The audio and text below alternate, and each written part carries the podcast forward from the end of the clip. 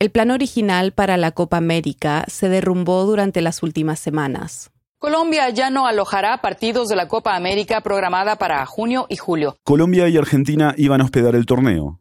Es algo que estaba definido desde hace más de dos años, pero en mayo, a medida que pasaban los días y las protestas en Colombia no paraban, se hacía más evidente que jugarlo allí era inviable. Con Mebol dice que la Copa América se juega. Colombia Claro. abajo, es la noticia de ayer. Sí, sí, bueno, en una situación muy complicada. Exactamente. Ahora, ¿queda Argentina, solo Argentina en la organización? Argentina por ahora está arriba. Pero Argentina no estuvo arriba por mucho tiempo más. Bueno, Gallego primó la cordura, ¿no? El sentido común. Bueno, atención, información eh, oficial por parte de la Conmebol. Se suspende la Copa América aquí en Argentina. ¿Dónde se hace? Primero hay que preguntar si se hace la Copa América. En Argentina se canceló por razones de salud pública. Y esa pregunta que muchas personas tenían, si se haría o no la Copa América, fue respondida, aunque la respuesta parecía una mala broma. La Copa América no se suspendía, se hacía en Brasil. Bienvenidos a El Hilo, un podcast de Radio Ambulante Estudios y Vice News. Soy Elías Budasov. Y yo soy Silvia Viñas. Hoy, a dos días del comienzo de la Copa América, cómo un país que ha sido considerado el epicentro de la pandemia llegó a ser sede del torneo, pese a las amenazas de boicot por parte de su propia selección. Es 11 de junio de 2021.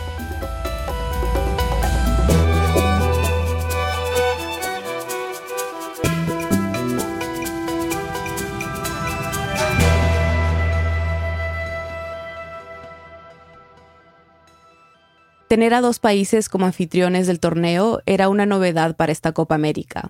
La idea original era juntar los países del norte en Colombia, Venezuela, Ecuador, Perú y Brasil. Y del otro lado, en el sur, Argentina, Paraguay, Uruguay, Chile y Bolivia, para atraer la atención de dos públicos distintos, el público del norte y el público del sur del continente. Martín Fernández es periodista de Globo Brasil. Cubro los temas de FIFA, Conmebol y organización y corrupción en el fútbol. El plan para esta Copa América también incluía a dos invitados, Qatar y Australia. Uno estaría en el grupo del norte y el otro en el del sur. Pero al final no vinieron los invitados y no se pudo jugar en Colombia ni en Argentina. Las multitudes volvieron a las calles en varias ciudades de Colombia una jornada más. Nosotros queremos trabajar dignamente, queremos garantías, que el gobierno nos dé garantías a nosotros, a la juventud. No nos vamos a cansar del paro nacional. El estallido social en Colombia comenzó el 28 de abril y no ha parado. Pero en medio de las protestas, la represión, las muertes y el avance de la pandemia, el gobierno de Iván Duque mantuvo firme su compromiso con el fútbol. Sería absurdo que no se hiciera una Copa América si se está haciendo una Eurocopa, sobre todo cuando las cifras epidemiológicas en, en varios de los países son similares o inclusive en algunos lugares peores que las que se han visto en algunos países de América Latina. Bueno, eso que está diciendo Duque no es completamente cierto. Aunque hay países europeos con números totales de casos y muertes por coronavirus que son más altos que varios países de Sudamérica, ahora mismo la situación de la pandemia en Europa y en Sudamérica es muy distinta. No solo por los niveles de vacunación, sino porque la ola de contagios en Europa en general va a la baja, mientras que en Sudamérica sigue aumentando. El gobierno de Colombia no fue capaz de garantizar a Comebol la seguridad del torneo Incluso hubo escenas, hubo imágenes muy feas de la Copa Libertadores, que es un campeonato de clubes. Destrozaron las vallas Romelio Martínez. Hubo un partido entre América de Cali contra Atlético Mineiro de Brasil. Gás lacrimogêneo. Neste momento não há condições de seguir a partida.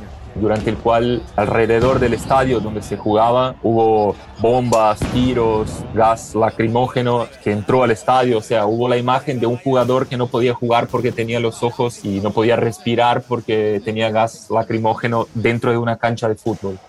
El partido tuvo que ser detenido seis veces. Inicialmente, Colombia pidió que se aplazara la Copa América. Sí, pidió a Conmebol para que se jugara en noviembre, pero eso era imposible por el calendario.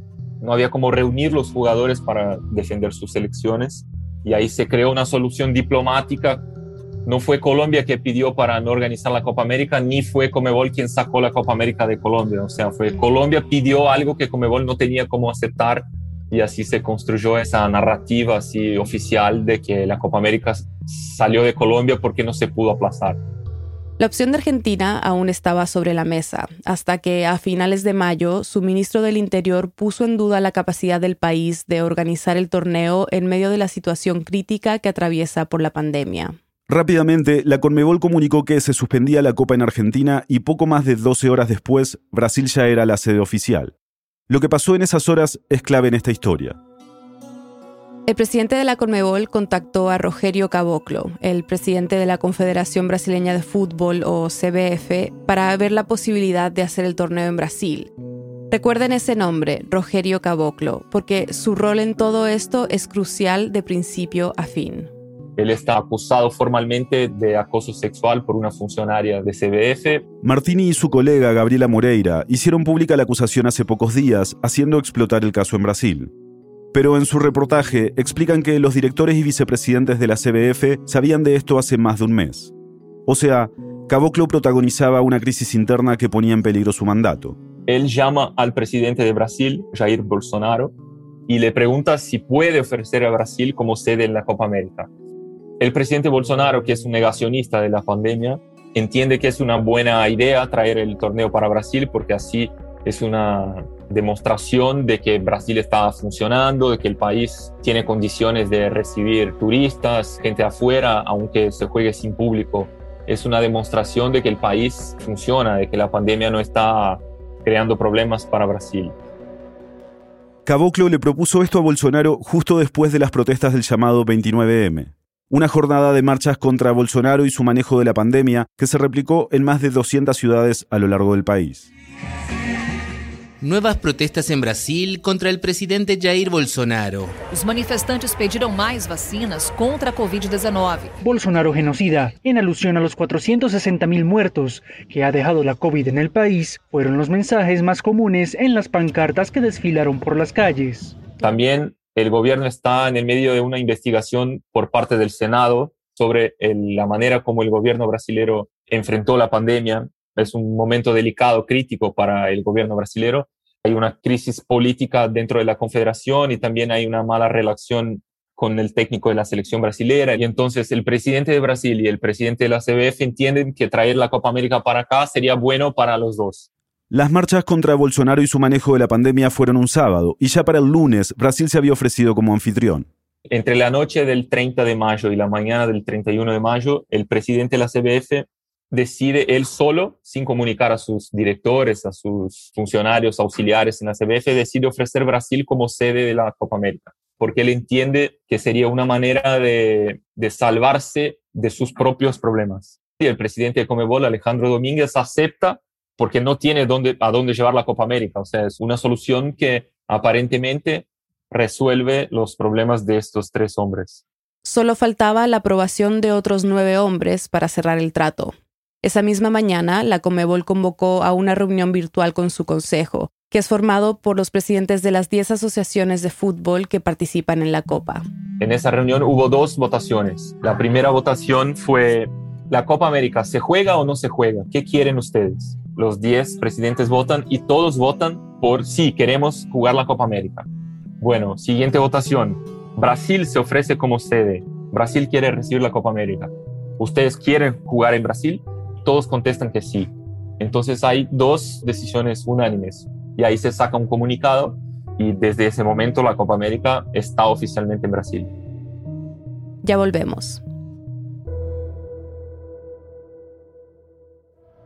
Se habla mucho de las industrias extractivas y su impacto ecológico, pero su huella es mucho más profunda de lo que imaginamos. Contra Natura es un nuevo podcast de Vice News vamos a contar la historia de cómo coincidieron la minería de carbón a gran escala, el dinero y la guerra civil colombiana. Contra Natura ya está disponible. Escúchalo gratis en Spotify. Radio Ambulante, el podcast hermano del hilo, tiene una herramienta efectiva para quienes quieren aprender español. Se llama Lupa, una app que presenta las historias del podcast y ofrece justo la ayuda necesaria para que los estudiantes español perfeccionen el idioma. Si conoces a alguien a quien crees que le pueda servir, recomiéndale Lupa. Es una forma divertida y eficiente de aprender y conectarte con nuestra región. Visita lupa.app para saber más. lupa.app. Estamos de vuelta en el hilo. Error garrafal de la Comebol determinar que se juegue la Copa América en Brasil. Para mí es una, una vergüenza. A gente tem que comentar, tem que falar, mas para mí es una vergüenza. Las reacciones al anuncio se hicieron notar rápidamente en redes sociales. ¿Para qué isso? ¿Para qué Copa América num país onde já morreu quase meio milhão de pessoas? Isso é uma irresponsabilidade eh, eh, absurda, eh, impensável uma coisa dessa. Algunos comenzaron a llamarle Cepa América al torneo y apareció el hashtag Copa América, que en portugués significa fosa. Se empezaron a publicar memes con la misma temática, como por ejemplo el de un ataúd usando zapatos de fútbol y jugando con una pelota con forma de coronavirus. Es más importante la salud que el negocio Comebol, es más importante las personas que la plata de la televisión y de los sponsors. Atinen, dense cuenta del error. Los hinchas nadie esperaba, o sea, fue una gran sorpresa. Y el fútbol de Brasil tiene una particularidad que los torneos de clubes no se interrumpen cuando se encuentran las selecciones, como pasa en, en Europa. O sea, la gente tiene un poco de enfado con la selección porque la selección saca a los jugadores de los clubes. Hay un poco de resistencia y un poco de otra vez la Copa América, pero al mismo tiempo la Copa América es desde el principio es señalada como un, un evento que tiene el apoyo del gobierno Bolsonaro. Y como hay muchos bolsonaristas, esa gente, esa parte de la población empieza a apoyar la Copa América hay un poco de resistencia por un lado y por el otro hay un apoyo que en circunstancias normales nunca habría para un torneo de fútbol. Se politizó mucho. Martín, ¿y qué han dicho, por ejemplo, los gobernadores sobre los partidos que serían en sus estados? Sí, hubo muchas reacciones negativas de gobernadores, sobre todo de los gobernadores que no son alineados al presidente Bolsonaro, y eso causó otro problema de organización en la Copa América, porque el primer plan de la CBF y de Comebol era usar estadios del Mundial, estadios que no tienen tanta utilización y que están medio inútiles y querían usar, por ejemplo, Manaus, Recife, Natal, y Brasilia. Este era el plan original. Y los gobernadores de muchos estados dijeron, no, no, aquí no queremos que se juegue, acá no se juega. Y por su parte, el gobierno de Bolsonaro también le dijo a la Conmebol que no querían que se jugara en ciertos estados. Por ejemplo, São Paulo, que es un estado donde está un gobernador que es enfrentado públicamente con Bolsonaro. O sea, hubo movimientos de los dos lados, de gobernadores que no querían y del gobierno federal que también no quería partidos en estados, en ciudades de sus rivales políticos. Y mientras tanto, las elecciones no tenían idea dónde iban a jugar llamabas a la Comisión Técnica de Brasil y me decían, no sé dónde voy a jugar. El día 13 estrenamos en Copa América y no sabemos dónde va a ser. O sea, no sabían hacia dónde viajar, ese era el nivel de incertidumbre. Finalmente, la semana pasada, 12 días antes del primer partido, se anunciaron las cuatro ciudades que serían sede. Serán las ciudades de Brasilia, Cuiabá, Goiânia y Río de Janeiro. Estaremos realizando los juegos necesidades con toda seguridad posible. Es importante resaltar que, según científicos de la Fundación Osvaldo Cruz, las ciudades que serán sede de la Copa América en Brasil están lejos de tener la epidemia controlada. Y aunque en Río de Janeiro, Goiânia y Cuiabá el número de casos nuevos ha comenzado a bajar de a poco, los niveles siguen siendo preocupantes. Y dar a conocer las ciudades sede no resolvió lo que pasaba al interior del plantel de Brasil. ¿Qué han dicho los jugadores de la selección? Bueno, en un primer momento los jugadores se enojaron mucho con el presidente de la CBF porque la CONMEBOL anunció que Brasil sería sede de la Copa América y la CBF no lo hizo. El presidente de CBF, que fue el autor de la idea, no se pronunció, nunca dio una declaración, una entrevista, nada. En un ejemplo concreto que me dijo alguien del cuerpo técnico de la selección, ningún jugador quería contestar la siguiente pregunta. ¿Ustedes se sienten cómodos en jugar en un país que hay 500 mil muertos por la pandemia y los jugadores que son jugadores profesionales, que viven de jugar al fútbol, que están jugando durante una pandemia ya hace un año, ellos consideraban injusto con ellos tener que contestar sobre esa decisión que no fue tomada por ellos. Cualquier respuesta ahí podría ser mal interpretada, como que ellos de un lado o no, no se importan con jugar durante una pandemia o que son en contra de jugar en Brasil. Esto nos lleva de vuelta a Rogerio Caboclo, el hombre que impulsó todo esto. Los jugadores se reunieron con él la semana pasada. En esa reunión manifestaron su enfado con la manera como fue definida la, cuestión de la Copa América y el presidente de CBF, Caboclo, los trató muy mal a los jugadores. Los trató como de arriba para abajo. Y los jugadores ahí sí se quedaron aún más enojados con el presidente de CBF y ahí sí se pasó a hablar en un, en un boicot, una posibilidad de no jugar, pero como una, una respuesta a él, que fue el que inventó la Copa América, entonces hicieron para presionar a él. Los rumores de boicot comenzaron a crecer y la selección no hacía nada para callarlos. Y los jugadores que están entrenando para partidos de eliminatorias, que es otra cosa distinta a la Copa América, siempre dan conferencia de prensa antes de sus partidos. Y los jugadores no quisieron hablar, no quisieron dar entrevistas, conferencia de prensa, porque no querían contestar sobre una decisión que no tomaron ellos. Recién a fines de la semana pasada, antes del partido de eliminatorias entre Brasil y Ecuador, Tite, el entrenador de la selección brasileña, habló sobre la reunión con Caboclo y solo reveló que el plantel tiene una opinión muy clara. Después del mismo partido, Casemiro, el capitán de la selección, se refirió al tema dejando en claro que al interior del plantel están alineados. Deixou claro para todo mundo qual é o nosso posicionamento e que nós pensamos da Copa América. Existe respeito, existe hierarquias que temos que, que respeitar. Dijo que existen jerarquías que tienen que respetar, pero que los jugadores quieren dar su opinión y eso lo harán en conjunto cuando sea el momento. Además de la indignación en el plantel brasileño, la decisión de hacer la Copa América en Brasil también preocupó a miembros de otras selecciones. Este es Lionel Scaloni, DT de Argentina. Nos encontramos ante esta nueva situación que sinceramente no deja de ser eh, alarmante y, y, preocupante porque, porque sinceramente, bueno, no es la, el lugar ideal, ¿no? El entrenador de Chile, Martín Lazarte, también habló. A mí me parece un riesgo enorme, gigante, porque para mí primero está la salud, por lejos. Jugadores uruguayos como Luis Suárez, Diego Godín y Edinson Cavani pusieron en duda la conveniencia de realizar la competición. Llama un poco la atención el, el, el de que se juegue, es la realidad, pero a la hora de, de, que se confirme que nosotros lo que tenemos que hacer es tratar de, de afrontarlo de la mejor manera posible, no pensar en eso, pero bueno, eh, hay a veces obviamente hay que darle prioridad a la salud de, del ser humano antes que a un, a un torneo de juego en dónde se juegue no, no vamos a ser nosotros los que decidamos. Eh, hay gente capacitada que está para eso y que estará velando por la seguridad de todos los actores de, este espectáculo.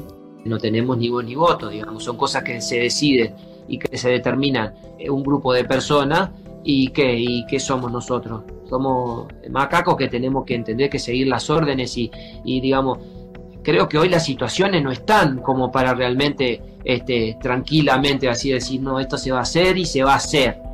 Y por su lado, FIFPRO, el Sindicato Mundial de Jugadores, dijo que apoyaría a cualquier jugador que decida no competir en esta copa. Tomando en cuenta que América Latina es la región más golpeada por el virus y que hay jugadores que están en contra también de otras selecciones, ¿por qué seguir adelante con el torneo? O sea, ¿por qué no simplemente aplazarlo un año más? Por algunos motivos. No hay calendario para el futuro. 2022 es año de mundial en Qatar y no es posible que se juegue el año que viene. No hay un periodo libre en el calendario para eso. Y también hay razones comerciales, contractuales. La Comebol paga para cada federación nacional 4 millones de dólares apenas por participación en la Copa América. Ese es un motivo comercial. Nadie quiere dejar de recibir ese dinero. También hay razones deportivas. No todos los jugadores son contra. Falta un año y algunos meses para el Mundial de Qatar y esta es la última oportunidad que las selecciones tienen de juntarse por un tiempo grande y entrenar y jugar en competición en alto nivel de exigencia y hay jugadores que sueñan con estar en el Mundial del Qatar y no quieren dejar de jugar por sus selecciones, no quieren desaprovechar la oportunidad que tienen. Hay jugadores que están llegando por primera vez en sus selecciones, que tienen una oportunidad de convencer a sus técnicos que pueden estar en el Mundial del año que viene y que no quieren perder esa oportunidad. Para tratar de frenar la copa, diputados de oposición presentaron tres recursos ante el Supremo Tribunal Federal para que se prohibiera el torneo. Pero ayer, jueves, seis de los once magistrados, el mínimo requerido, votaron a favor de autorizar la copa. No hay base jurídica, entiende mucha gente que conoce el asunto. Se está jugando fútbol en Brasil, hay fútbol todos los días, todos los días en todas las ciudades. La Copa Libertadores está jugando con equipos que vienen a Brasil de otros países, de los mismos países de la Copa América, vienen a Brasil y salen, o sea, no hay motivo distinto para decir, todos los otros torneos se juegan, pero este no. Hmm. Entonces, ¿por qué este parece que ha causado más controversia? Porque este torneo no sería originalmente disputado en Brasil, sería en otros países y este no era un problema de Brasil, no era un problema que Brasil tenía que resolver. Brasil fue buscar el problema y lo abrazó. Es como, ah, Comebol tiene un problema, no se preocupen, Brasil lo va a resolver. Desde que se anunció que Brasil sería la sede, tanto la Conmebol como el gobierno de Bolsonaro han puesto en marcha un protocolo político deportivo para que las distintas selecciones que estaban reacias de participar se fueran sumando. El gobierno restringirá el acceso del público a los partidos y también limitará el número de acompañantes que cada equipo puede llevar. Al principio, el gobierno de Bolsonaro dijo que todos los jugadores debían estar vacunados si querían participar en el torneo, pero el ministro de Salud brasileño anunció el lunes que los jugadores ya no estaban obligados a vacunarse. Hubo concesiones también de la organización de la Copa América. Por ejemplo, en ese tipo de torneo las selecciones van a un país, se quedan ahí todo el tiempo, hasta el final, hasta que sean eliminadas o hasta la final. En esa Copa América por primera vez los equipos pueden venir, jugar y volver a sus países para no estar en Brasil todo el tiempo. Eso fue un pedido de las elecciones que Comebol aceptó como una concesión. Con esto, y endureciendo protocolos sanitarios, las distintas selecciones fueron confirmando su participación, aunque la mayoría decidió hacer base en Brasil durante el torneo. Una vez resuelto esto, solo faltaba Brasil, y ahí la denuncia de acoso sexual que hicieron pública Martín y su colega Gabriela Moreira fue crucial. Un par de días después de la publicación, la CBF decidió suspender por 30 días a Caboclo para realizar una investigación, aunque Martín me explica que lo más probable es que esto sea definitivo. Y eso, de una manera curiosa, era una idea del personal hacer la Copa América en Brasil. La Copa América vino para Brasil y se creó un, montón de problemas al punto de estar amenazada de, de que no se juegue la Copa América. Este lunes, después de que se conociera la suspensión de Caboclo, los medios de comunicación filtraron que los jugadores de la selección brasileña habían decidido jugar la Copa América, pese a la inquietud que les provoca la situación sanitaria del país. Sin él, todo el mundo se sintió más como liberado y decir, bueno, nos sacamos el problema, ahora qué hacemos? Hay una Copa América para jugar, bueno, vamos a jugar de la manera que sea posible es como un paradojo. El tipo que inventó la Copa América en Brasil fue el que su salida del cargo de presidente de CBF termina por permitir que la Copa se juegue. Este martes, después del partido de eliminatorias contra Paraguay, los jugadores del plantel brasileño publicaron un comunicado en redes sociales confirmando su participación en el torneo. Dijeron que estaban en contra de la Copa América, pero, cito, nunca diremos que no a la selección brasileña y los jugadores trataron de pasar ese mensaje de que vamos a jugar porque queremos defender la camiseta, eso no es una demostración política, pero también fueron muy criticados porque habían dado la impresión de que harían una protesta, un boicot o una demostración más fuerte, una crítica al gobierno sobre la pandemia, la manera como el gobierno brasilero trató la pandemia, o sea, estamos llegando a 500 mil muertos, pero fue un comunicado sin peso, sin críticas. La única entidad que fue criticada es Conmebol, lo que es un poco raro porque la Copa América es, o sea, es una construcción de tres partes y los jugadores no quisieron enfrentarse ni con el gobierno ni con CBF y fueron contra Conmebol que también no le importó mucho. Lo que importaba es que se juegue, que los jugadores estén, que Neymar esté. Comebol también, bueno, si el precio para que jueguen es la crítica, no me importa.